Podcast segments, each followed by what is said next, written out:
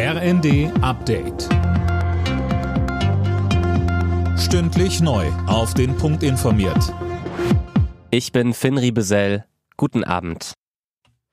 Seit heute gelten in Deutschland strengere Vorschriften für Gasspeicher. Bis zum Winter müssen sie so gut wie voll sein. Mehr von Tim Britztrup. Das Ganze verläuft in mehreren Schritten. Bis November sollen die Gasspeicher dann zu 95 Prozent gefüllt sein. Trotz der immer weiter gedrosselten Lieferungen aus Russland sind die Betreiber optimistisch, dass sie das schaffen. Grund dafür ist, dass die Versorgung mit Flüssiggas aus anderen Ländern läuft. Vor dem Hintergrund steigender Preise und der geplanten Gasumlage sieht Wirtschaftsminister Habeck auch weiter Gesprächsbedarf in Sachen Entlastung. Dabei hat er mittlerweile auch Normalverdiener im Blick.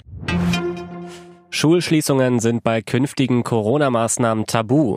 Das hat Gesundheitsminister Lauterbach in einem ARD-Interview bestätigt. Außerdem hat er angekündigt, dass es ab September angepasste Impfstoffe geben wird. Was diese Impfstoffe im Vergleich zum jetzigen Impfstoff leisten können, ist, man also senkt damit deutlich das Risiko, dass man sich überhaupt infiziert. Der jetzige Impfstoff ist ja auch sehr gut zur Vermeidung von schweren Verläufen und von Tod, aber man ist nicht wirklich gut geschützt vor der Ansteckung. Da ist der Schutz nur in ungefähr 35 Prozent und darüber geht der neue angepasste Impfstoff deutlich hinweg.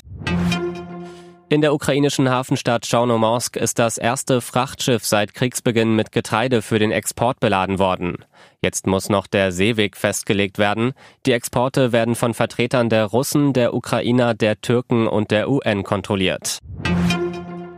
Wegen mutmaßlicher Steuerhinterziehung will die spanische Staatsanwaltschaft für Shakira über acht Jahre Haft und eine 24 Millionen Euro Strafe fordern.